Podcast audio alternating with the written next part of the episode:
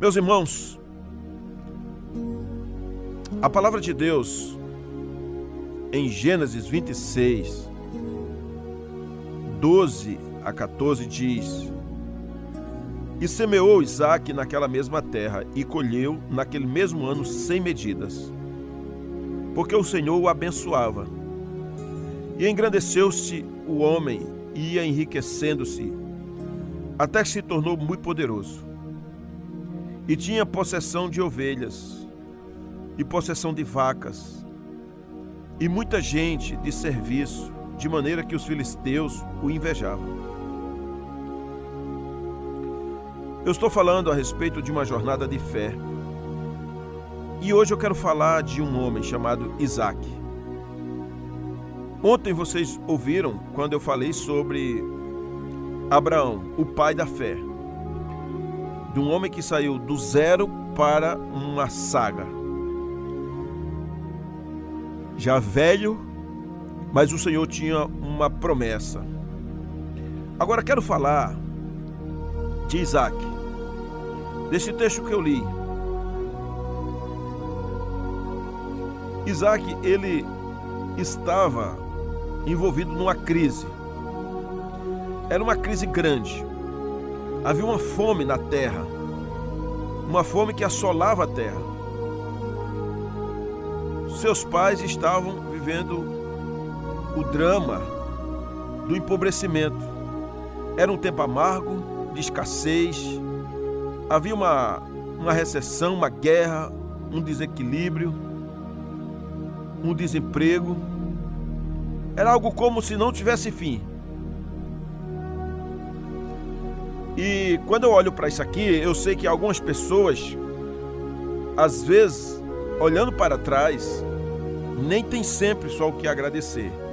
Estão enfrentando também coisas difíceis em suas vidas e dizendo assim: Ah, como eu queria que esse ano sumisse da minha vida.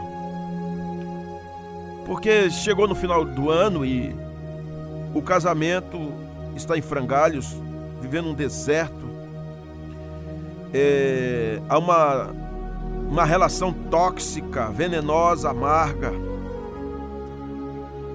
É aquele lugar que o diálogo com os meninos, com os filhos, se tornou um diálogo odioso, acusativo. É algo como a terra seca. Ou mesmo o dinheiro que sumiu tinha até um salário razoável, uma prebenda, um recebimento, um ministério, e agora viu como se fosse águas secando aos poucos. Você já passou assim na beira de um açude? E no tempo estava bem cheio, tinha galinhas d'águas, você via aves ali bebendo, ovelhas, vacas, cavalos, estava verde ao lado, é, gansos, patos. Aí passaram-se alguns meses, você de novo passou naquele lugar.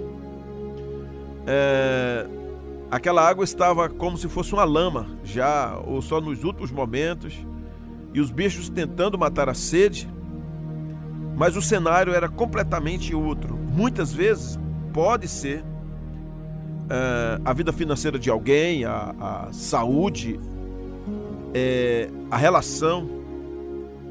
Às vezes é aquela empresa que que não andou, você investiu tanto, com tanto carinho, tanto cuidado, você estudou, fez curso, você se planejou, você não foi irresponsável.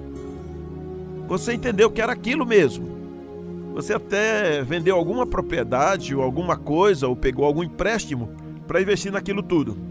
Mas agora o negócio está se arrastando ou até fechou. Aquele curso que começou na faculdade e não está conseguindo mais por vários motivos talvez por uma enfermidade, por finanças, por desânimo, não consegue mais, não acha, você olha assim e fala assim, passou mais uma vez o sonho. Ou mesmo uma pessoa que sonhou tanto com o amor, um namoro, uma relação, talvez aí um noivado, um casamento. E planejou tudo, trabalhou duro para aquilo. sonhou com aquilo e agora não tem mais uma correspondência, houve alguma coisa no meio do caminho. Uma traição, coisas velhas do passado, um fantasma que está vivo até hoje. Então eu pergunto a vocês: o que a gente pode fazer quando nos encontramos em situações assim, rodeados de complexidades? Qual a decisão que deveremos tomar quando a gente olha para frente e só vê pedregulhos e buracos, muros, barricadas, onde dificulta a nossa caminhada, a nossa mente, quando a nossa cabeça está em pé de guerra, ah, e às vezes algumas pessoas, inclusive, se revoltam contra Deus, outros é, ficam na passividade, outros se acham que Deus tem coisas melhores para pensar, tem outras pessoas melhores que não sejam você. Quando a gente olha para a história de Isaac, a gente tem uma lição a aprender. Isaac, ele, diante da, das problemáticas da vida, ele não ficou parado. Ele não ficou caído ao chão. Ele não ficou se lamentando. Ele tomou uma atitude ele se moveu, ele fez coisas novas. E Deus decidiu fazê-lo prosperar, mesmo no deserto, porque ele superou aquela crise andando por fé. Se Isaac foi esse filho de Abraão que superou crises terríveis num tempo horrível, andando por fé, é uma lição muito grande para mim e para você de que nós poderemos ir avante de qualquer forma quando andamos na presença do Senhor.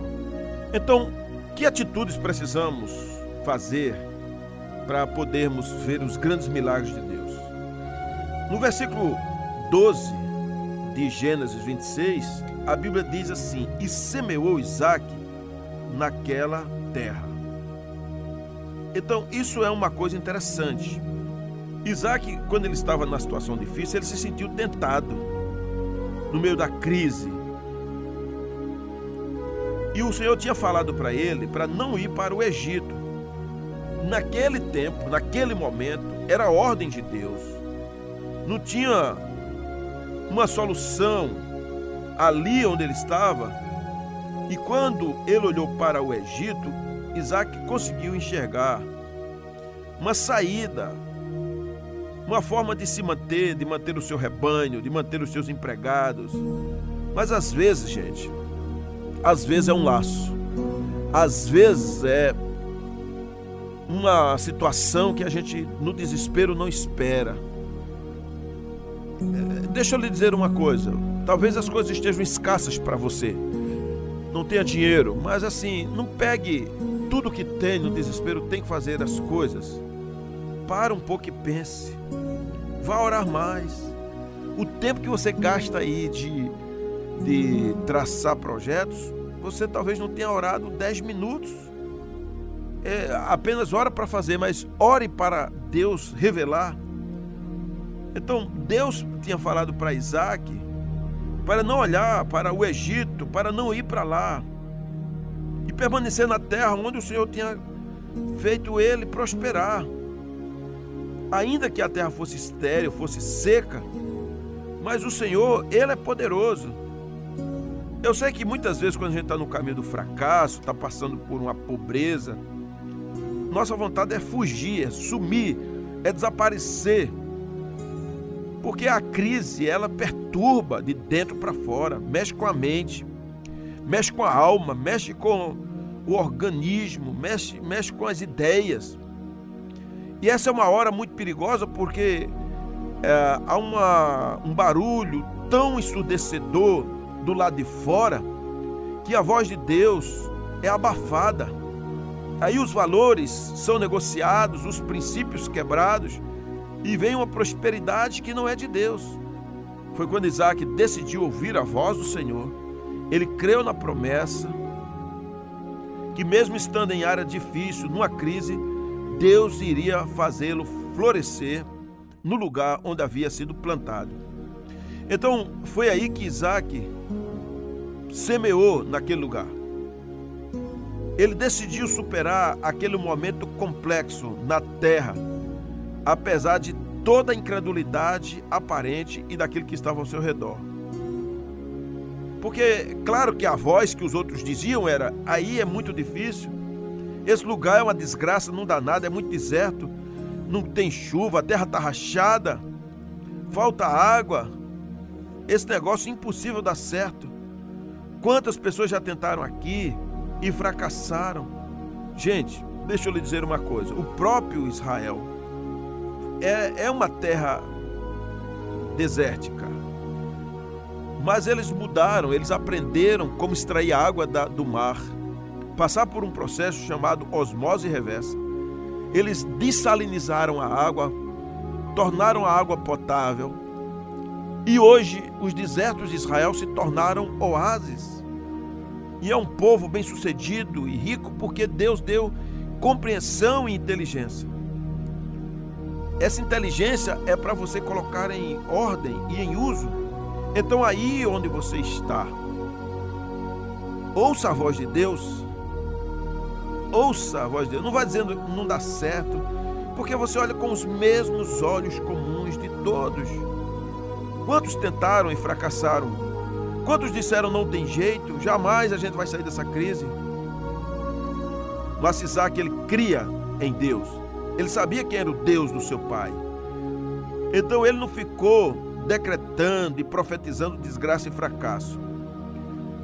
Todo homem, toda mulher que anda por fé, desafia o tempo, as previsões, as ideias pessimistas, a lógica, inclusive a terra árida, não fica murmurando, criticando, apontando, botando defeito em alguém, culpando os outros. Ouça a voz de Deus.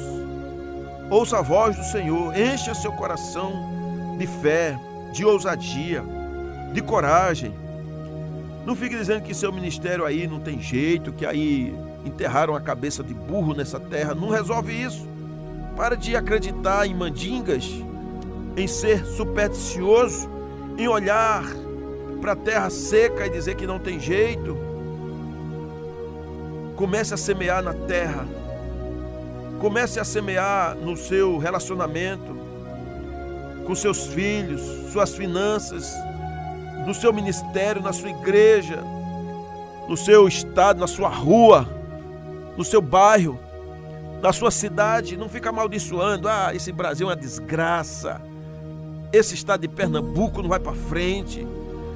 Esse país aqui que eu estou, esses políticos corruptos, pode ser o que for. Deus usa você para profetizar, para avançar. Então, não importa o cenário se é um deserto. Continue crendo a Bíblia diz que aqueles que andam chorando e plantando a semente voltarão com seus molhos, com suas colheitas alegres. Então semeie no deserto, clame, ore, peça sabedoria, acredite que você trabalha para o Deus do impossível. Para o Deus do impossível.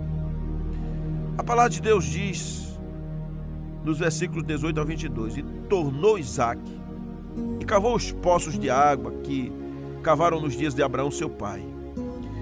E que os filisteus entulharam depois da morte de Abraão.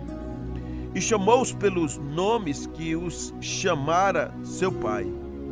Cavaram, pois, os servos de Isaac naquele vale, e acharam ali um poço de águas vivas.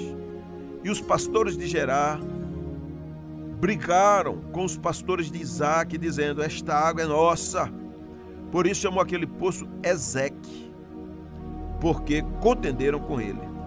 Então cavaram outro poço e também porfiaram, ou seja, brigaram sobre ele. Por isso chamou Sitna e partiu dali e cavou outro poço e não porfiaram sobre ele. Por isso chamou Rebote e disse: Porque agora nos alargou o Senhor e crescemos nessa terra.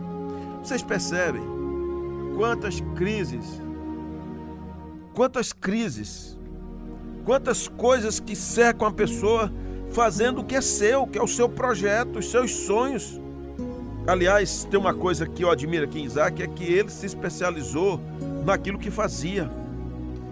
Ele não se cansava, ele não desistia, ele cria no milagre, ele suava, ele pagava o preço, ele lutava, ele ficou bom naquilo, ele se tornou realmente um mestre, um pós-doctor, ele que sabia cavar os poços nos lugares mais íngremes, nos desertos da vida. Isaac, ele, ele nos dá uma grande lição, irmãos e irmãs. Ele superou aquilo que muita gente desiste, crises e, e crises, pelo poder da fé e todos ao seu redor, inclusive pessoas que iam para contender e tirar as coisas dele. Quando a gente está vivendo um tempo assim, precisamos ficar bons naquilo que sabemos. Precisamos estudar o momento, esperar, saber inverter o processo, lidar com momentos complexos,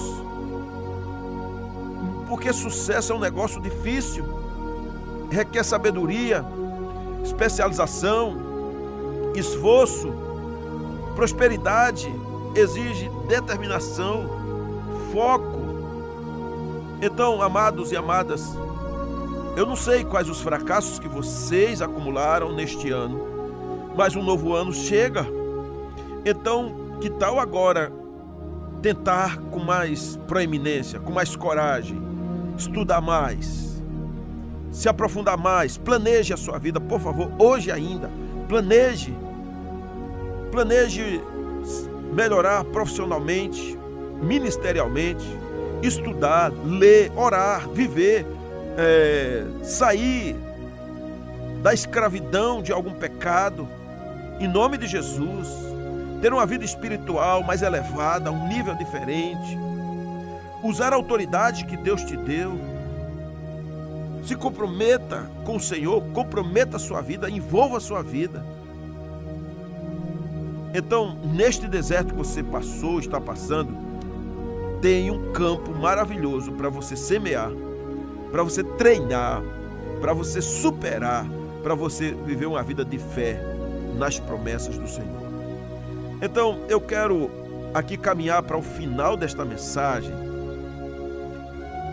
Embora eu venha continuá-la já no ano novo, é que você supere as crises, planeje a sua vida, não desista, não entre em depressão. Se estiver dentro dela, saia hoje mesmo, em nome de Jesus.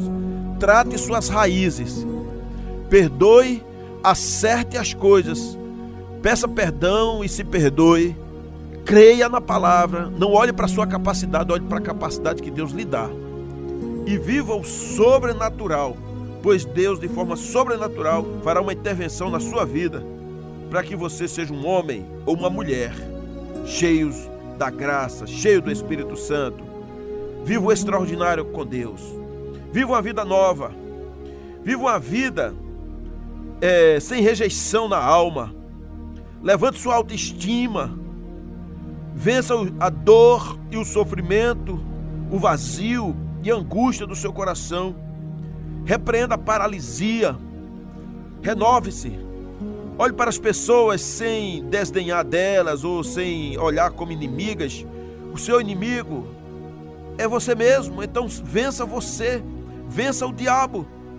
Comece a semear, se especialize, se prepare, se aprofunde, ame a palavra de Deus e viva o sobrenatural, o extraordinário de Deus. Deus seja louvado na sua vida. Grandes coisas Deus fará se você trabalhar para isso.